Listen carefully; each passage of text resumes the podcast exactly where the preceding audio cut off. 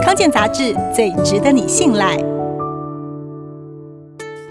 每年有一万三千多人罹患肺癌，超过六成的患者发现的时候已经是晚期。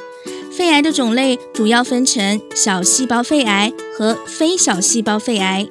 其中小细胞肺癌在台湾的五年存活率只有百分之六，比胰脏癌的百分之九更低，是名副其实的癌中之王。小细胞肺癌在过去二十年只有化疗可用。一旦化疗失效，病人就面临无药可用的窘境。以台大云林分院近五年小细胞肺癌八十八位病人统计，超过七成的病人确诊的时候，癌细胞已经扩散转移。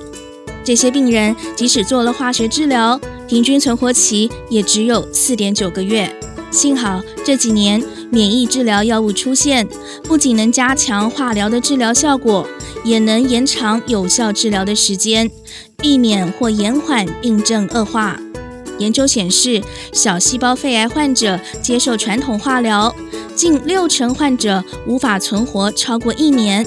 但如果合并免疫疗法，大约有三分之一患者存活可以超过一年半。因此，无论是局限型或扩散型的小细胞肺癌，目前医界普遍共识是化疗和免疫疗法并用，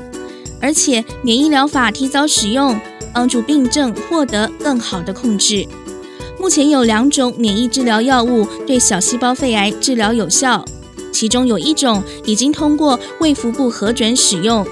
每个月的药费大约需要十五万元。建议持续使用。